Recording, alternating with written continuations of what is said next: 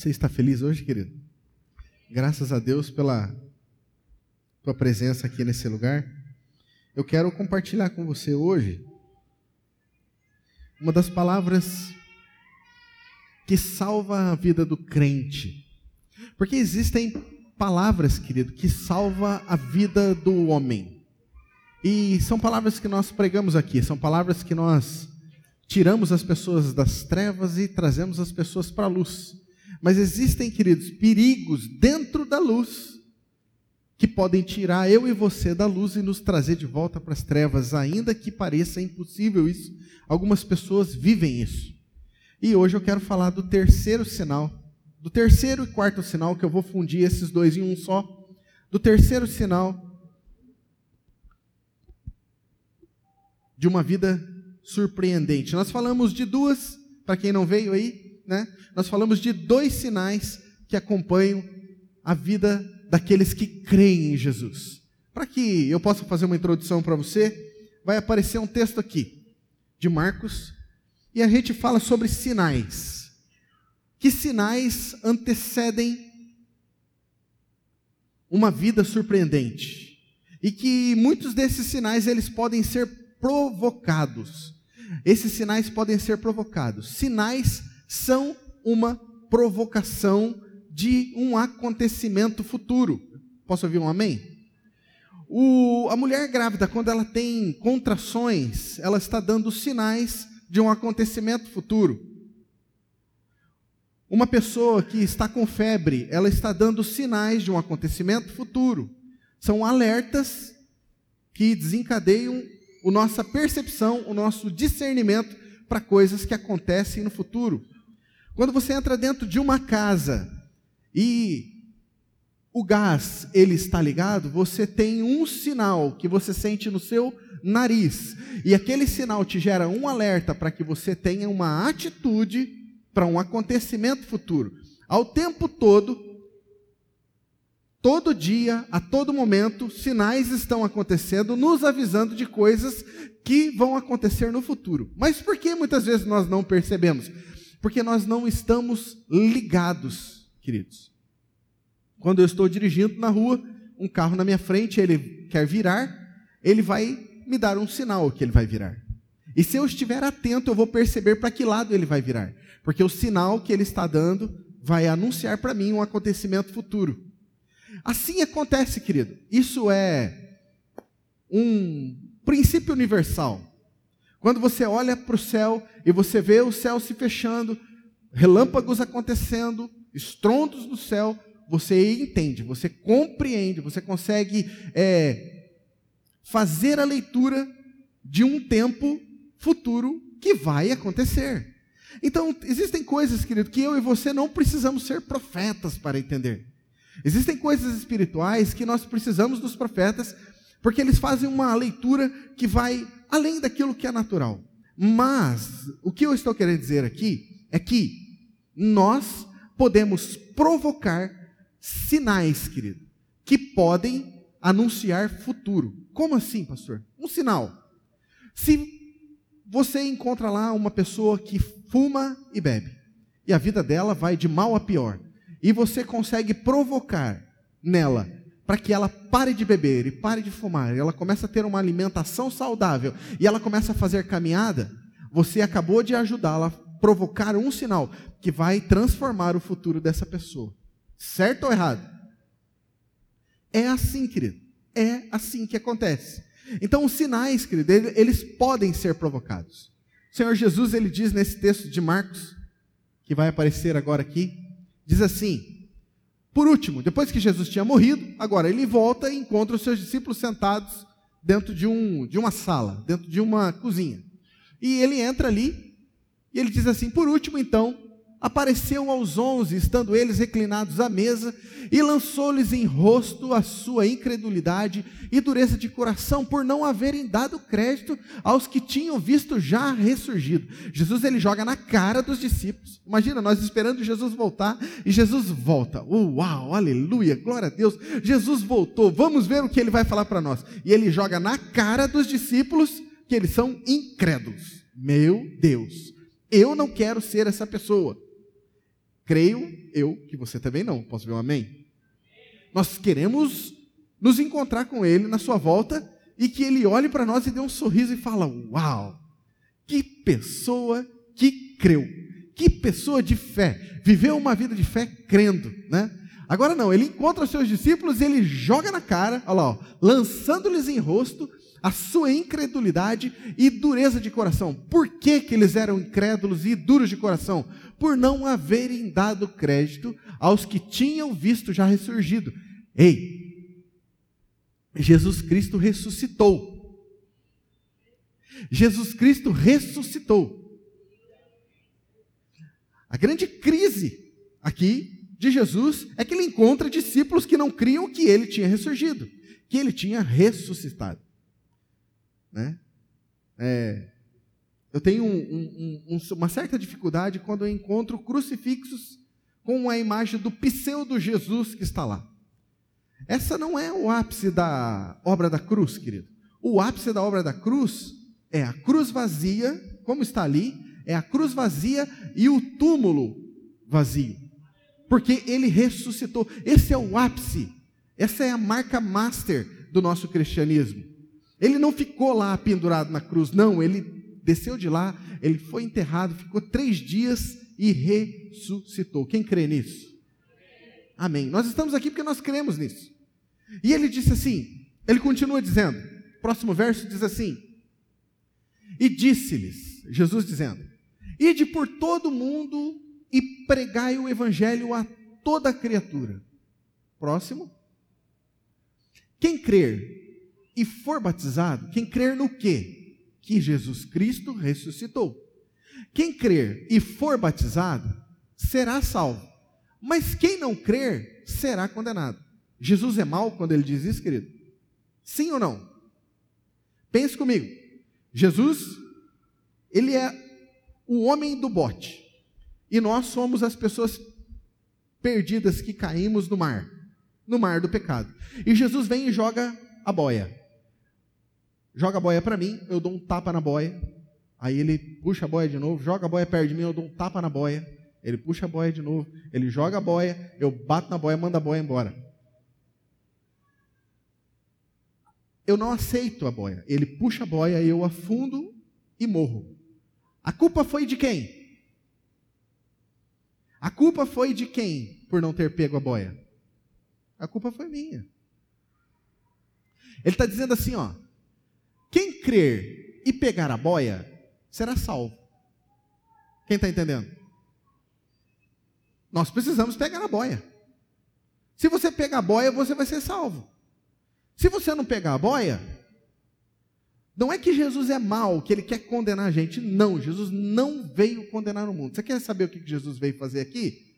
João 3,17. João 3,17. Essa não estava aí, né, Jean? No script, vê se acha rapidinho para mim aí. João 3, capítulo 17.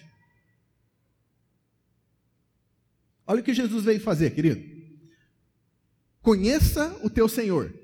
Porque Deus enviou o seu Filho ao mundo não para que julgasse o mundo, mas para que o mundo fosse salvo por ele. Ah, eu não vi nenhum aleluia. Não vale mais. Preste atenção. O que, que Jesus veio fazer, querido? Jesus não veio condenar o mundo, Jesus não veio julgar o mundo, Jesus veio salvar o mundo. Voltamos lá, no texto de Marcos 17 agora. Marcos 17. Ele diz assim: quem crer e for batizado será salvo. E aí a minha pergunta, creio que ela é também a sua: quem são os que creem? Como que eu vou saber? Como que eu vou identificar quem crê? Aí Jesus me responde, ele fala assim: quem crer e for batizado será salvo. E aí ele diz: esses sinais acompanharão os que creem em meu nome. Já ensinei aqui, para quem já esteve aqui, que esses dois pontos aí eles estão no lugar errado, tá? Na tradução foi colocado esses dois pontos no lugar errado. Os dois pontos estão depois do meu nome ali. Esses sinais acompanharão os que creem em meu nome. Quem crê no nome de Jesus, vai existir cinco sinais que vão acompanhar a vida dessa pessoa que crê em Jesus. A primeira dela é que essa pessoa ela expulsa demônios. Olha lá. Expulsarão demônios. A segunda é eles vão falar em novas línguas. Nós falamos desses dois sinais nos últimos dois finais de semana. O próximo, pegarão em serpentes. Esse é o tema de hoje. Pegarão em serpentes e se beberem alguma coisa mortífera, não lhes fará dano algum. Semana que vem nós vamos ter aí a presença de um pastor lá de Maringá, que vai nos conduzir nessa última mensagem que é: porão a mão sobre os enfermos e eles serão curados. Você conhece alguém com enfermidade, querido? Você conhece alguém? Você é alguém que tem passado por enfermidade?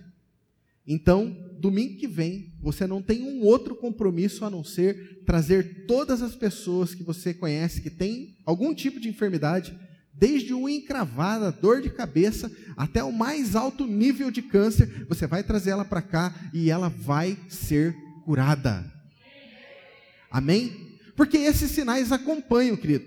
É assim. É assim. É simples assim.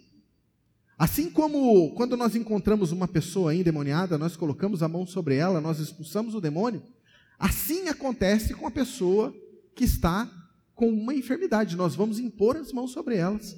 Nós vamos treinar aqui os pastores da igreja, juntamente com os pastores de Maringá, que virão aqui nos ministrar. E nós vamos impor as mãos sobre as pessoas, sobre você se estiver enfermo, e você vai sair daqui curado, em nome de Jesus. Só que hoje eu quero falar com você sobre essa mensagem.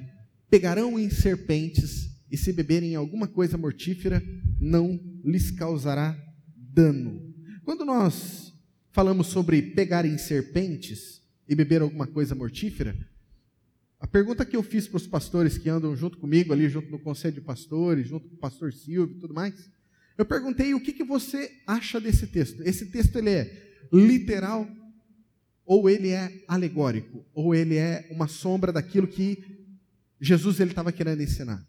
E é unânime no meio pastoral de que nós entendemos que é literal e também alegórico, de forma que ele ensina algumas coisas por trás do texto. Então o texto fala que se nós pegarmos em serpentes, se bebermos alguma coisa mortífera, isso não nos causará dano. Existem textos na Bíblia onde tinha veneno na panela e colocaram-se ali farinha, farinha, trigo. E era uma sombra daquilo que se falava no futuro. O trigo é Jesus. E Jesus, num lugar de veneno, acaba-se com o veneno e traz vida e vida em abundância para todo aquele que nele crê. E existe uma situação também bíblica onde o apóstolo Paulo ele passou por uma situação onde uma serpente picou a sua mão. E eu quero tirar alguns princípios desse lugar junto com você. Ele está no texto de Atos dos Apóstolos, capítulo 28. Atos dos Apóstolos 28, já está aqui.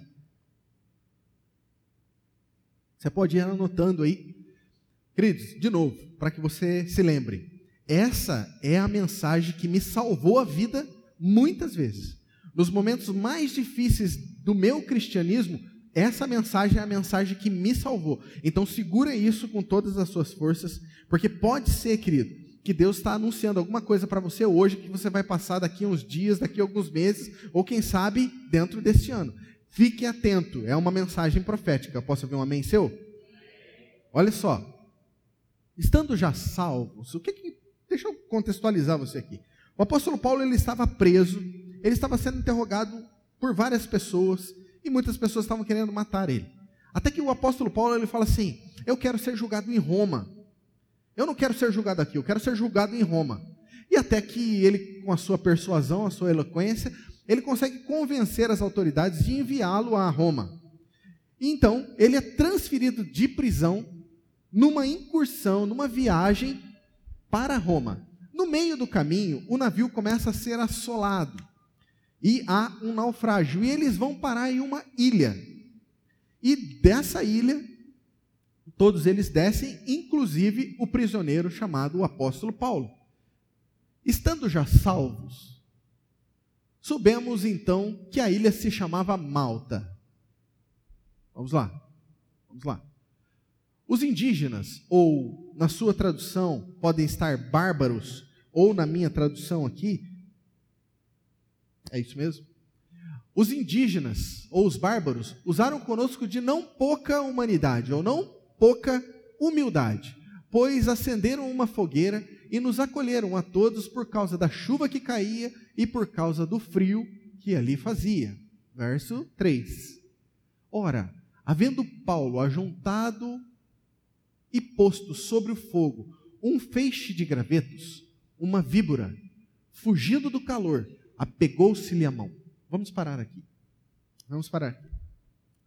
O texto diz, querido, que esses sinais acompanharão aqueles que creem em meu nome. Em meu nome expulsarão demônios, vão falar em novas línguas, pegarão em serpentes, e se beberem alguma coisa mortífera, ou seja, se forem acometidos de algum tipo de veneno, não lhes fará dano algum.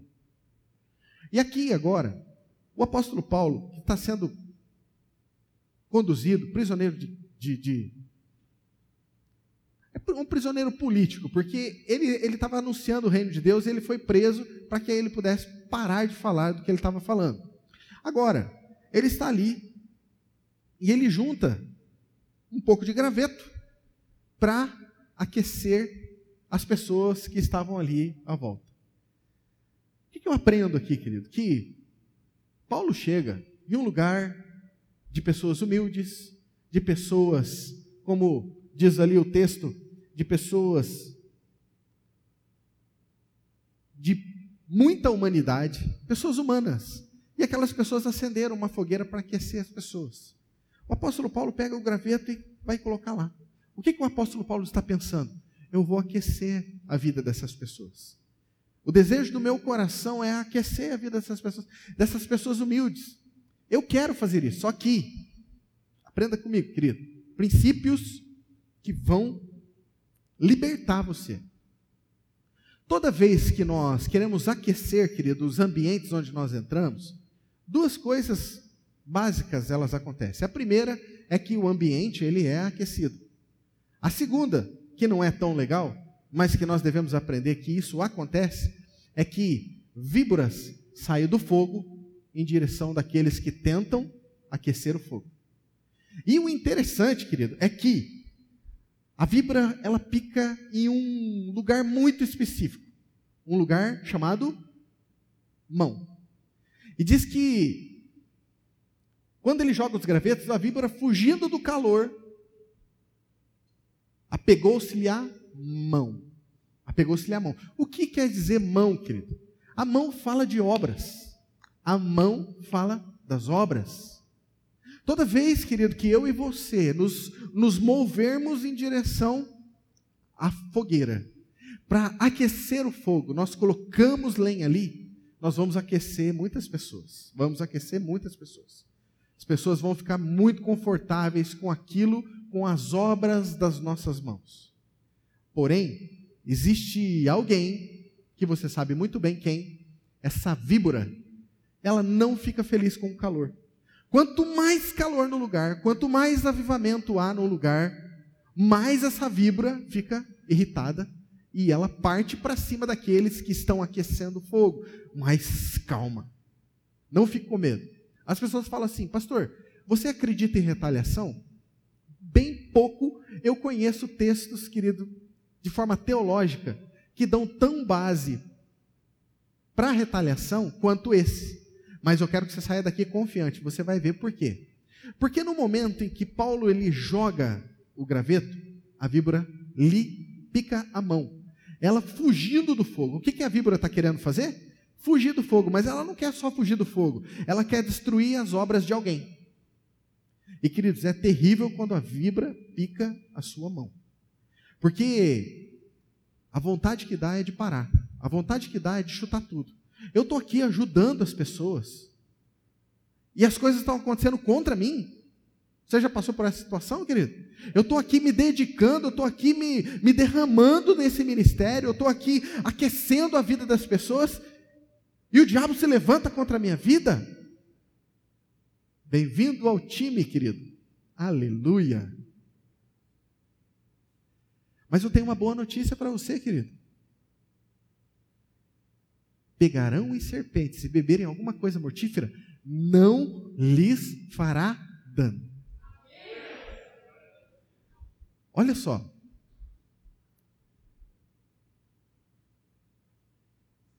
A víbora, fugindo do calor, apegou-se-lhe a mão. A víbora se apegou à mão. A víbora pegou a mão daquele homem de Deus. E aí, o que, que acontece com o povo? Preste atenção, querido. Venha comigo para dentro do texto. A Bíblia diz que aqueles homens, aqueles indígenas, aqueles bárbaros, eles não eram pouco humanos, eles eram, eles eram muito humanos. Lembra lá? O começo do texto fala disso. As pessoas eram em extremo humildes. E dentro dessa humanidade, eles queriam fazer uma fogueira, porque eles queriam bem aquelas pessoas. Só que quando a víbora pica a mão de Paulo, o que, que acontece? Próximo verso, verso 4. E a víbora pegou a mão de Paulo. Quando os indígenas viram que o réptil pendente na mão dele, diziam uns aos outros: Pense você comigo. Você viu uma cobra morder a mão de uma pessoa e a cobra está travada com a boca na mão daquela pessoa, o que, que você faria? Olha só o que esses homens fizeram. Quando eles viram que isso estava acontecendo, eles disseram: certamente esse homem é um homicida. Certamente esse homem é um pecador. Certamente. Pois, embora sendo salvo do mar, a justiça não o deixa viver. Queridos, isso acontece. Isso acontece no nos dias de hoje. Isso são os sinais, isso são alegorias para nossa proteção. No momento que você se levanta para ajudar pessoas, pode sim acontecer. Eu não quero te assustar, mas se você quiser mesmo colocar lenha na fogueira, para aquecer mesmo a vida de pessoas, víboras vão se levantar para picar sua mão. Eu posso ouvir um, um glória a Deus, querido porque não vai fazer dano. Não vai te fazer dano. E aí diz assim: certamente esse homem é um homicida, certamente esse homem é um pecador. Queridos, pessoas se levantam para falar mal de você. Você que estava se dedicando por pessoas, você que estava se, sabe, se derramando pela vida de pessoas, aquela vibra se levanta e pum, pica sua mão.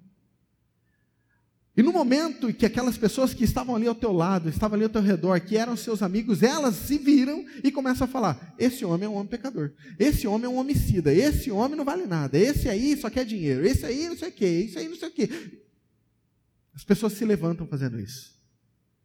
Só que nós vamos até aqui, nós vamos bem até aqui. O que nós fazemos, o que nós não fazemos é o próximo passo, que é isso que eu quero te ensinar. Como é que eu saio de uma situação dessa? Como que eu saio de uma situação dessa? Paulo está lá com a cobra pendurada na mão dele, aquela cobrona pendurada, ele andando para lá e para cá com a cobra pendurada, e aquele povo reclamando: Isso aí, olha aí, embora, certamente esse homem é um homicida, pois, embora sendo salvo do mar, acabamos de, de, de naufragar ali, era para todo mundo ter morrido. Ele escapou, mas agora ele escapou, a cobra picou a mão dele, ele vai morrer. Ele vai morrer. E ele diz assim, ó: Embora sendo salvo do mar, a justiça, preste atenção tá que está com letra maiúscula ali. A justiça não deixa viver. Preste atenção aqui.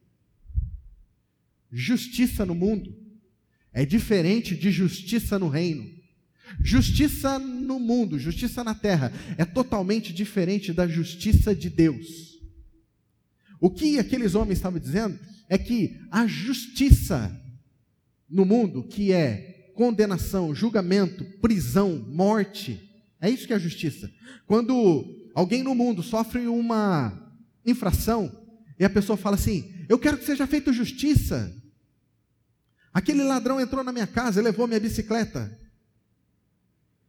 Eu quero que seja feita justiça. O que que essa pessoa ela ora? O que que ela está pensando quando ela ora? Ela pensa assim: eu quero que seja feito juízo. Eu quero que essa pessoa sofra a condenação. Só que no reino, querido, justiça não é condenação. Jesus veio ao mundo para fazer justiça. E quando ele veio ao mundo, nós lemos o texto aqui, que Jesus veio ao mundo não para que julgasse o mundo, mas para que o mundo fosse salvo por meio dele. Essa é a justiça do céu. Nós temos um grande conflito, querido, quando nós escutamos isso que eu estou falando. Por quê? Porque justiça na terra, ela está ligado a julgamento e condenação. E era isso que esses homens estavam falando.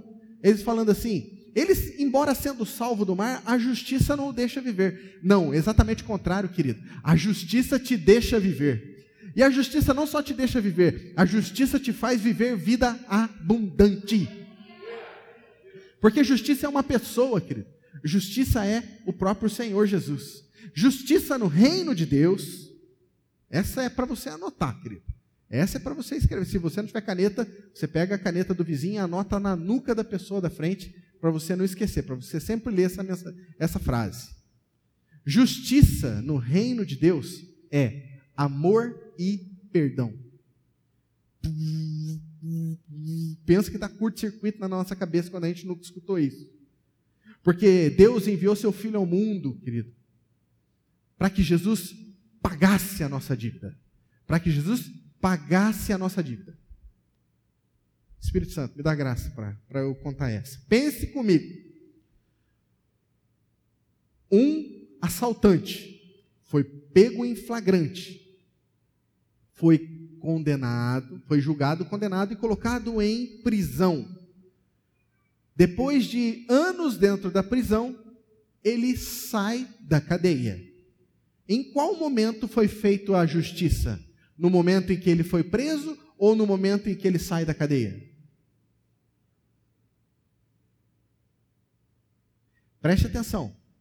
No momento em que ele sai da cadeia, ele pagou a dívida que ele tinha com a sociedade, a justiça foi feita. Eu e você éramos pecadores por nascença. Eu e você nascemos pecadores por causa de Adão. Nós não tínhamos nada o que fazer. Mas Jesus veio e entrou na prisão por nós, pagou a nossa dívida e disse: Eles estão libertos. Ele fez justiça por nós. É esse o texto mesmo? Romanos 6,14. Romanos 6,14. Vamos ver o que está escrito lá, Jean. Me dá uma mão aí. Romanos, capítulo 6, verso 14. Pois o pecado não terá domínio sobre vós, porquanto não estáis debaixo da lei, mas debaixo da graça. Não é esse texto. Me desculpe. Não me lembro, não vou tentar forçar, porque não estava na mensagem. Volta lá para o texto, Jean, por gentileza. O texto de Atos 28. Atos 28.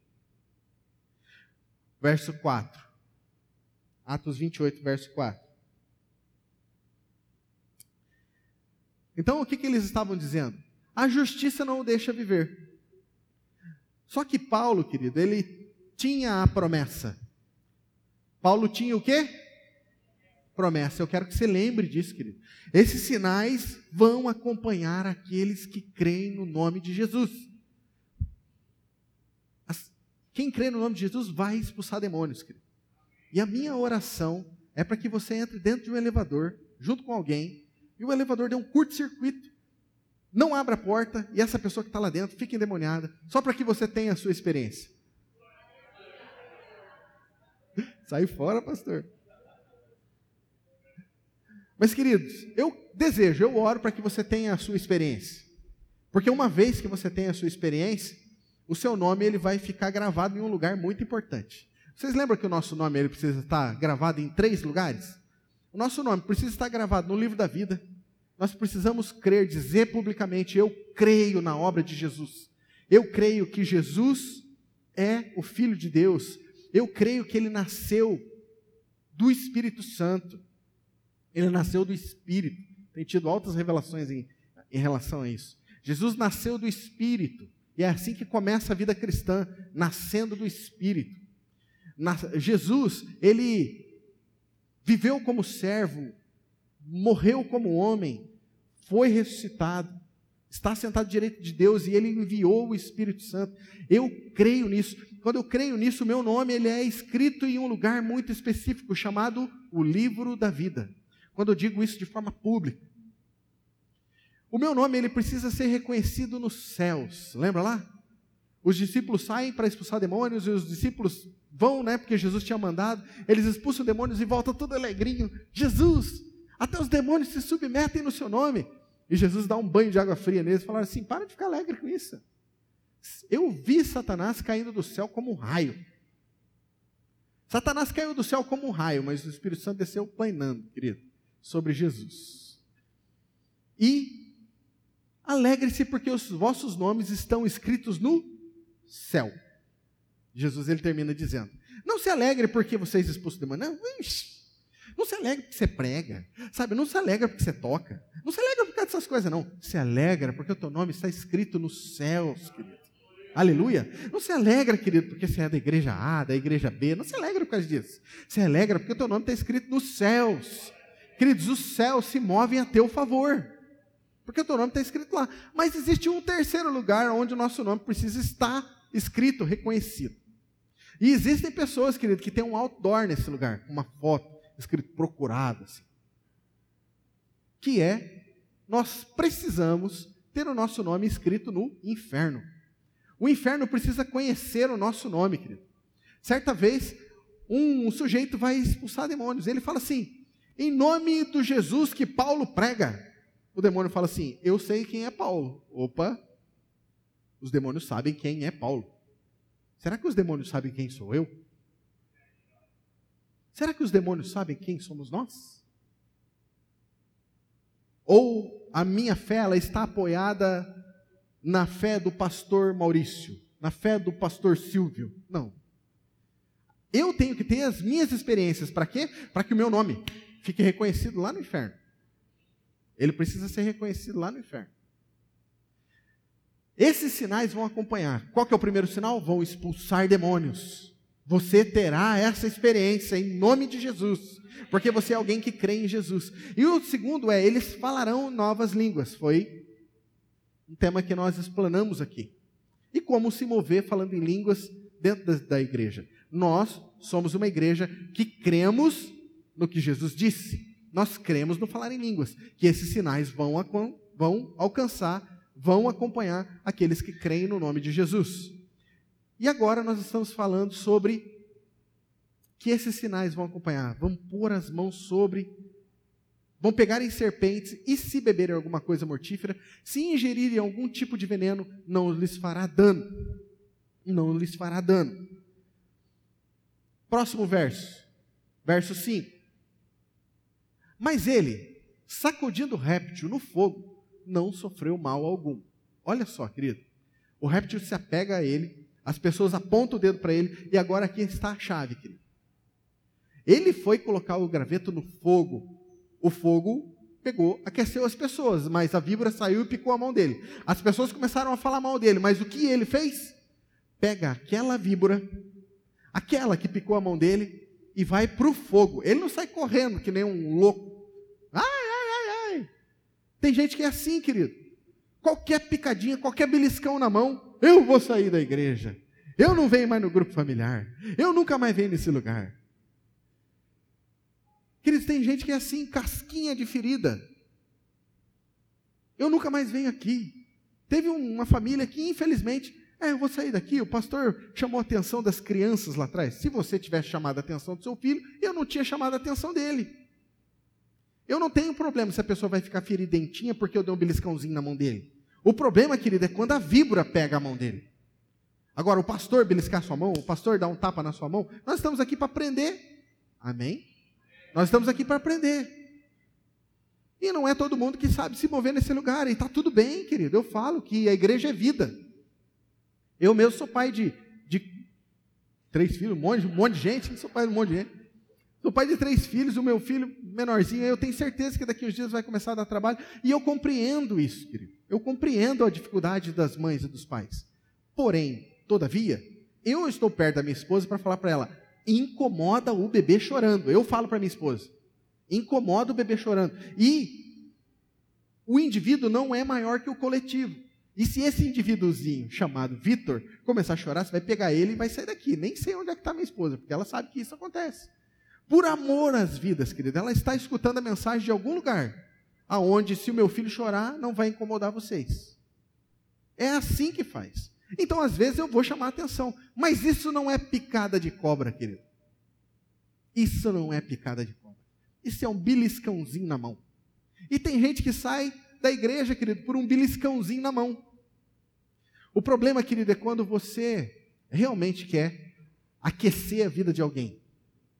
E eu me meti, querido, esses, esses tempos atrás, junto com o pastor Silvio, a pôr a mão em uma serpente.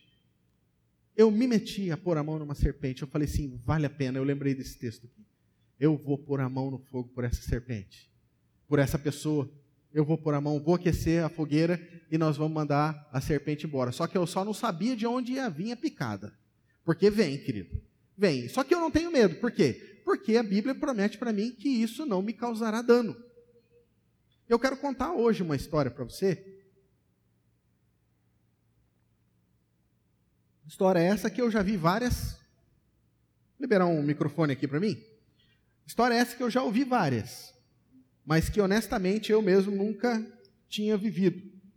Quero chamar aqui o Fabiano, meu futuro futuro pastor Fabiano. Vem cá, meu irmão. Fabiano vai contar um pedacinho da história dele para nós. Oi. Segura isso que nós vamos conversar um pouquinho. Fica aqui do meu lado. Fabiano. Oi. Como que era a tua vida antes de conhecer Jesus lá atrás? Quando você tinha sua adolescência, como é que era a sua vida? Ah, eu achava que era boa, né? achava que era maravilhoso, que era gostoso, que eu ganhava dinheiro, é, tinha festa, bebia. Era, para mim era bom aquela época. E como é que era a tua espiritualidade nesse tempo? O que, que você foi buscar? É, eu, na realidade, eu, eu, eu procurei mais fundo, mais. Já quis logo, eu já fui logo direto para magia negra, né? Eu toquei magia negra durante 11 anos. Aí da magia negra, aí eu fui para o candomblé. Do candomblé, eu fui para bruxaria. Da bruxaria, eu fui para Umbanda. Uhum. Aí. E onde você aprendeu todas essas coisas?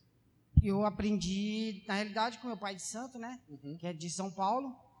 Fui para lá, desenvolvi, raspei, fiz camarim, né?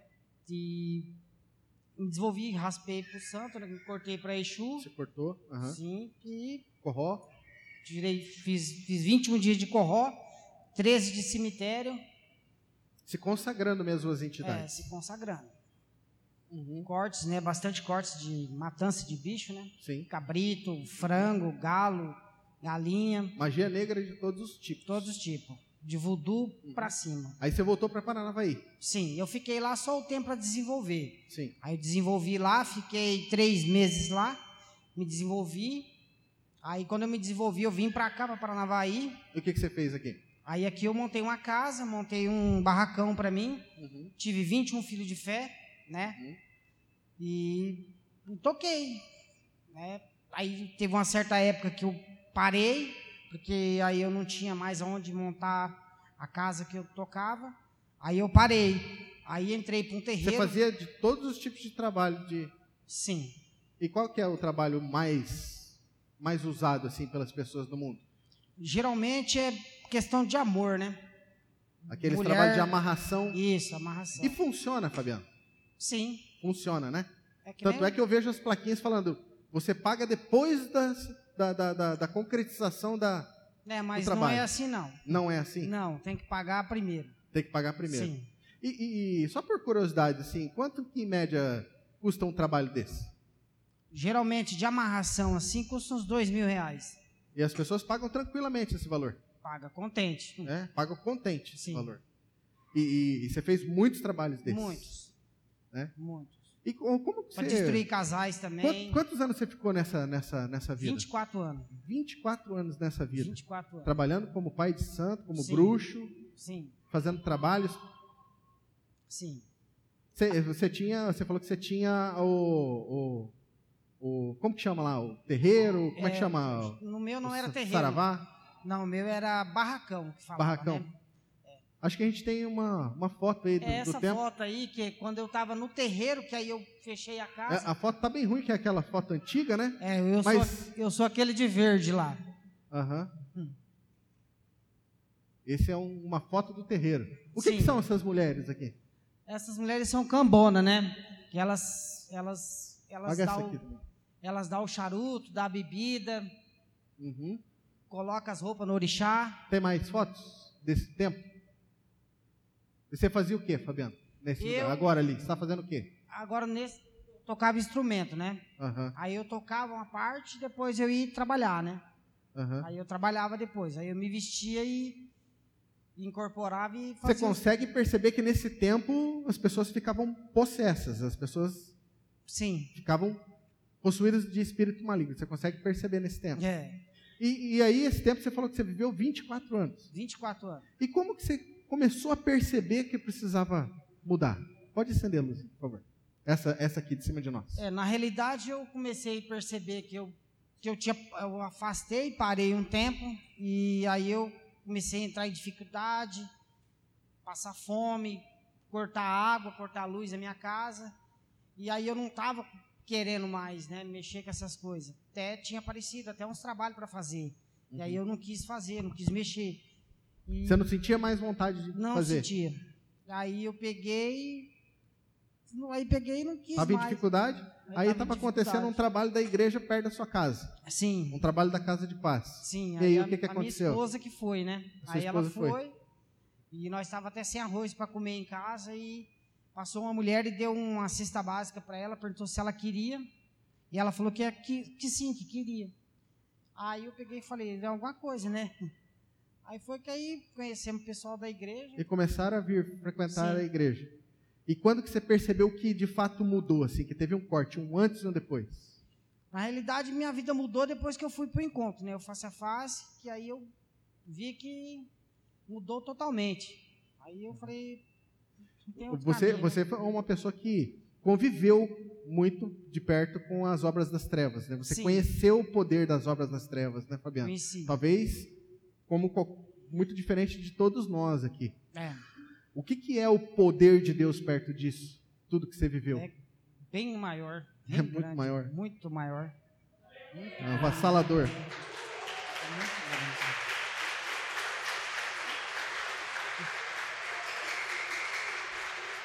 Glória a Deus, Fabiano. E ali no encontro face a face, então você teve uma mudança de vida, uma mudança de interior. Você entendeu que você era filho de Deus e que você não precisava mais viver essas coisas. E hoje, Fabiano, como é que está a Ah. tua vida? Ah, hoje, meu Deus do céu, é tremendo.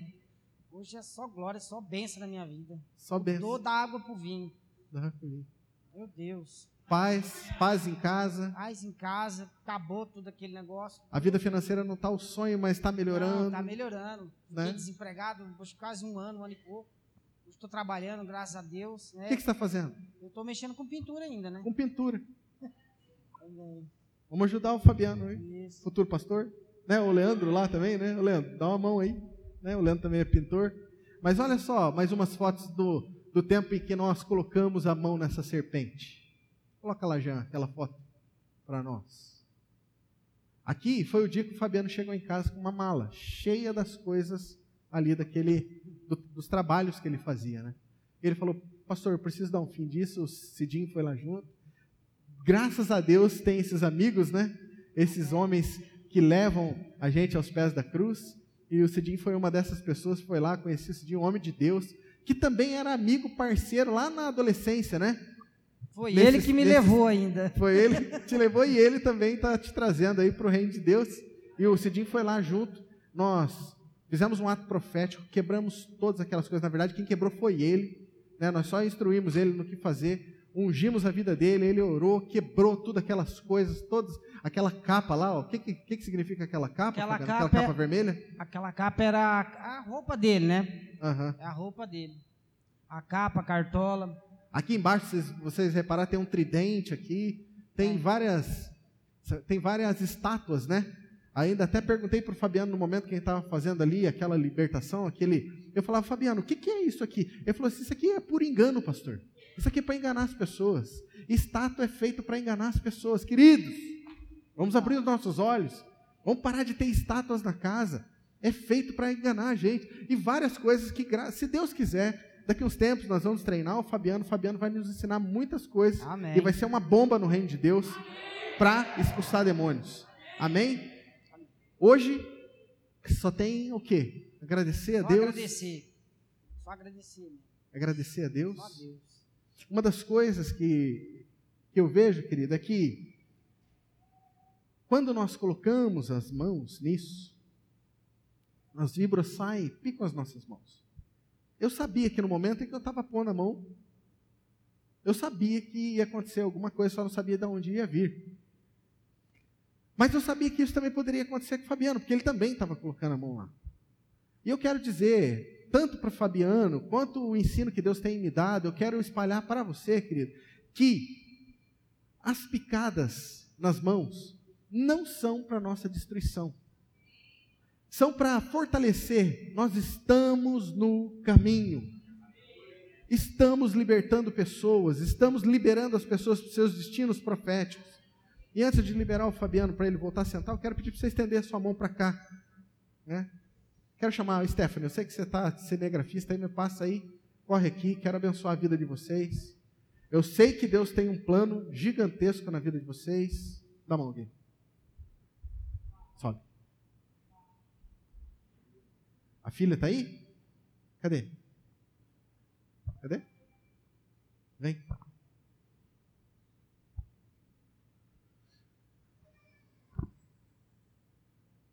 Quero que o Fabiano fale aqui. Eu e minha casa serviremos ao Senhor. Ao Senhor. Somente a Ele nós prestaremos culto. Eu quero declarar, querido, que o diabo perdeu na vida dessa família. Perdeu na vida dessa família. Quero declarar um novo tempo sobre a vida deles, um tempo de portas abertas, de céus abertos sobre a vida deles, e que eles usufruam de forma poderosa, sete vezes mais. Tudo aquilo que o diabo roubou na vida de vocês, ele vai ter que devolver sete vezes mais, para uma vida abundante na vida de vocês. Querido Pai Celestial, eu quero colocar a vida dessa família diante do Senhor, Pai. Quero, Senhor, pedir perdão, Senhor, em nome deles, Senhor, por tudo aquilo que foi feito no tempo, Senhor, de desconhecimento da tua palavra, mas que nesse tempo, Senhor, a abundância e o conhecimento do Senhor que nos liberta, Senhor, venha sobre a vida deles. Quero declarar uma proteção dos teus anjos de forma abundante sobre a casa deles, sobre o relacionamento deles, Senhor, sobre as finanças deles, sobre a, a vida familiar deles. E quero declarar, Senhor, que o Senhor é Senhor sobre essa família. E declarar em alto e bom som para que o nosso nome fique conhecido no inferno, que o diabo perdeu nessa família e que Jesus venceu mais uma vez, para a honra e glória do Senhor Jesus. Você pode aplaudir bem forte, Jesus?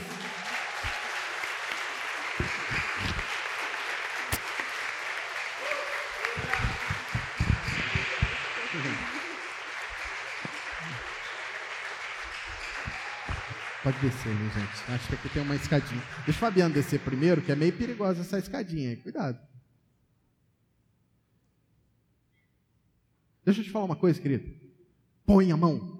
Pode pôr a mão, sem medo. Ah, vai ter, vai ter. Olha lá, ó. Nós orando, queim, queimando tudo aquelas tralhas, aquelas desgraceiras, queimando tudo aquilo para a libertação dessa família em nome de Jesus, querido. Eu sei que muita gente vai vir, cara, depois do Fabiano, depois do Cidinho, depois da Stephanie, vai vir muita gente. E eu quero dizer, querido, está sendo transmitido aqui ao vivo, que você que é da macumbaria, que você que é da feitiçaria, vem para caminho vivo, você vai ser amado aqui. Do jeito que eles foram amados, nunca apontamos o dedo para eles, nunca condenamos eles. O que nós pudemos fazer foi ajudar eles. E quase que sem querer, a equipe lá da evangelização entrou dentro da casa deles, levou uma cesta básica, ele foi sendo impactado, foi atraído para cá. Vale a pena, querido, servir pessoas. Agora, o que aconteceu com o pastor Fábio, querido? Pastor Fábio foi lá, pôs a mão. Eu sabia que havia picado, não sabia de onde. E veio, querido, no meu relacionamento. Eu estava pronto a fazer a viagem de, da reunião de agenda dos pastores. E eu e a Ju tivemos um conflito como nunca tivemos. Só que eu sabia o que estava acontecendo. Só que eu não podia falar para a pastora Juliana porque era muito fácil de se entender. Ah, agora você quer jogar tudo nas costas do capeta.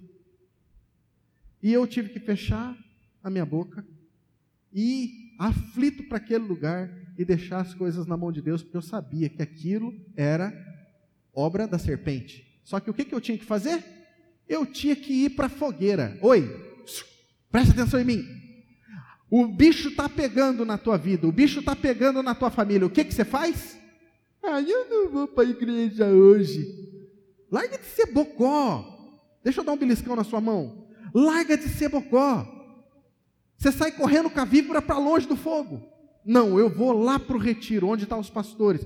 Vou lá queimar. Queridos, eu voltei, eu não conhecia minha mulher, querido. A serpente foi torrada. A serpente foi torrada. Só que, queridos, eu aprendi uma coisa que eu quero passar para você aqui. Quero fazer um parênteses dentro da mensagem e passar algo para você. Eu e a pastora Juliana, nós tínhamos um conflito no nosso relacionamento que não é permitido eu abrir para vocês aqui, mas como todo é, casal, ele passa por processos. Só que o que acontecia? Aquele era um problema que deveria ser resolvido no casal. E toda vez que esse problema acontecia, eu ia e procurava o meu pastor, abria, me rasgava para o meu pastor e tal, tal, tal. E dessa vez, querido, o Espírito Santo chamou a nossa atenção de forma profunda. Ah, a pastora Juliana também precisa. Só que eu falei, e agora? Dá a impressão que eu falo, a culpa é tua, né?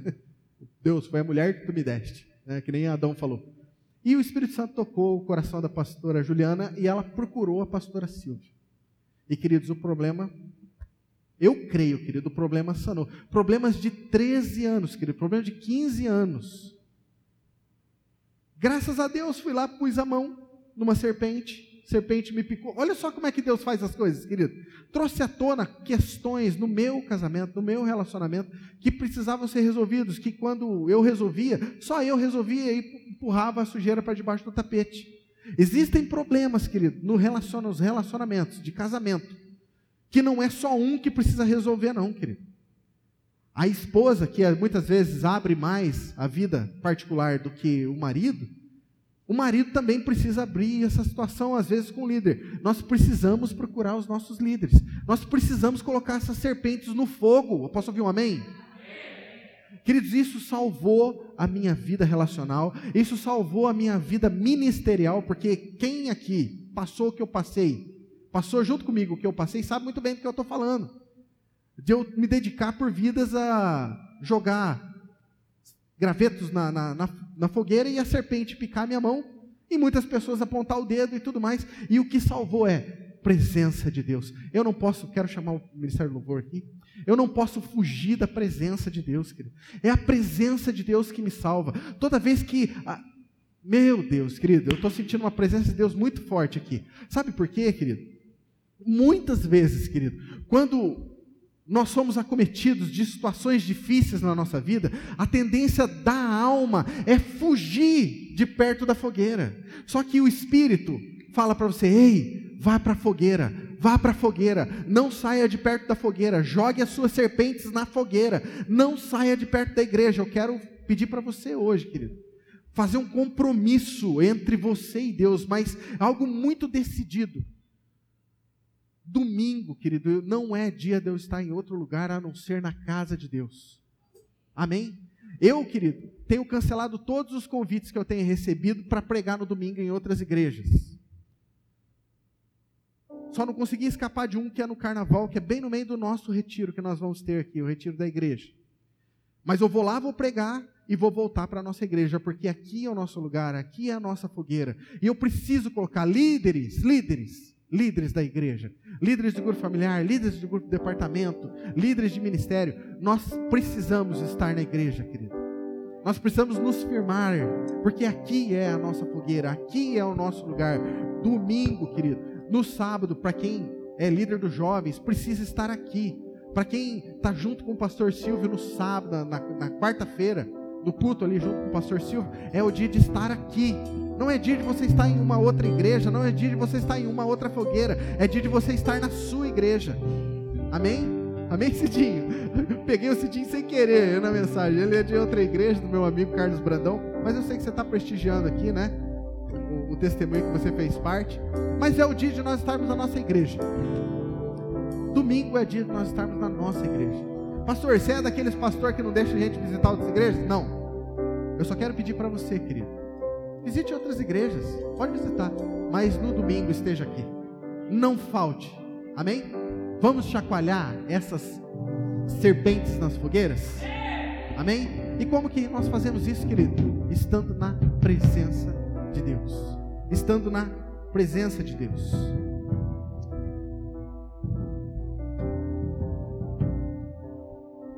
Diga assim comigo, Senhor, eu não irei mais sair da tua presença. Fabiano, ele tem sido bem honesto comigo. Ele entrou em contato comigo e falou assim: Pastor, fui picado pela serpente.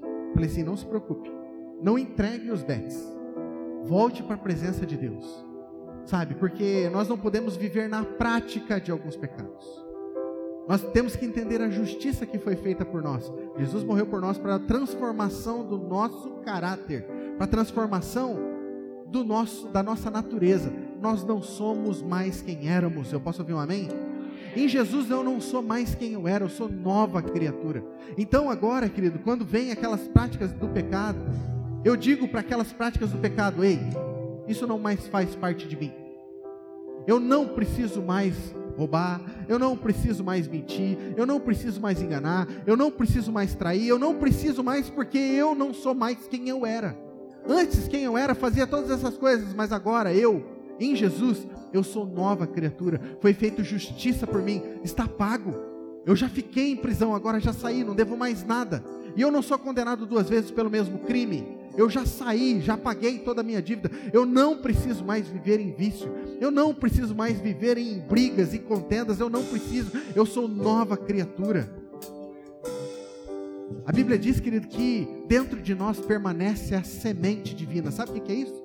O Espírito Santo. No momento em que nós falhamos, nos momentos em que nós escorregamos, nos momentos onde as víboras picam a nossa mão, o Espírito Santo vem e fala: Ei, não é por aí, meu irmão. Lembre-se de quem você é. Você é um filho de Deus, você não precisa mais disso. Você não precisa mais ter esse tipo de sentimento no teu coração. Você não precisa ter mais esse tipo de rancor pelas pessoas, porque você não é mais a mesma pessoa que você era antes. Agora você é a nova criatura em Jesus. Você é como ele é. Creia nisso. Creia nisso. Só que como, querido? Como que eu vou absorver, crer nisso, querido? Quando eu estiver na presença de Deus. Quando eu falhar, querido, quando a víbora me picar, quando eu senti vontade de enfiar o pé em tudo, porque você acha que eu não tive vontade de enfiar o pé em tudo, querido? Quando aquele monte de gente começou a se levantar e começou a falar muitas coisas de mim, eu tive vontade, querido. Porque as pessoas não sabiam a dor que eu estava passando daquela picada que eu tomei nas obras, que eu, que eu tomei na minha mão. E a vontade que eu tinha era de picar, mas de picar o pé naquilo. A minha vontade era disso, a minha alma urrava por isso, mas o meu espírito falava: volta para a fogueira Vem para a presença de Deus. Vem para a presença de Deus. Eu não sei o que você tem passado na sua vida, aqui. Eu não sei quais são os rancores. Talvez você tenha passado por momentos onde você queira. Ah, não quero mais saber de igreja, não vou mais para a igreja, não quero mais saber de Deus, estou desacreditado de Deus. Quero pedir para você tomar uma decisão, querido. Não saia da presença de Deus. Feche seus olhos, vamos ter um momento de ministração do Espírito Santo a sós. Baixe sua cabeça onde você está. Pode ficar sentado mesmo. Faça um compromisso com Ele. Fala assim: Deus, eu não quero mais. Eu não vou sair mais da tua presença. Eu não vou faltar nos cultos. Eu vou estar junto com o corpo de Cristo todo domingo aqui, nesse lugar. Eu quero estar na tua presença. Eu quero estar